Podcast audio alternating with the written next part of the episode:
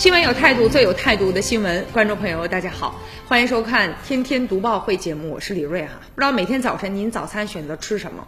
如果说这碗面条平时是八块钱，突然间涨到十块了，咱肯定挺不适应的吧？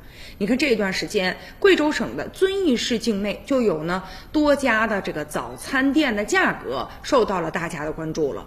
你比如说像习水县呢、绥阳县市场监管部门先后呢就以发通知、还有约谈等等方式对。个别的早餐经营的业户试图呢集体涨价这样的行为进行了警告，并且责令他们已经涨价的赶紧降回去。这不去年冬天嘛，遵义的羊肉粉啊，他们这个价格就开始上涨了。当地起步价十块钱以下的这个大众的早餐，几乎吧也没剩下几个了。而这一阵涨价风也波及到呢这个该市辖区的部分的县市以及不少的乡镇。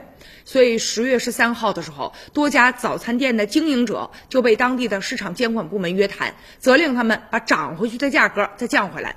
而且据说啊，当地有几家羊肉粉馆儿啊，几乎同一时间，就是他们说他们没商量，但是呢。几乎同一时间吧，原本八块钱一碗，然后涨到十块钱了。他们说，之所以涨价，是因为猪肉价格上涨，然后呢，带动了牛羊肉上涨啊。这不现在嘛，要求他们降回去。那则相关的负责人就表示了，说是因为啊，这些店涨价的理由不充分啊。因为呢，猪肉、羊肉、牛肉在当地现在的价格是平稳的，而且猪肉推行的是呢供给的制度。很多网友就说呀，这确实太好了啊，咱们确实也应该学一学人家。这个市场监管部门是吧？应该管住这个早餐的价格呀。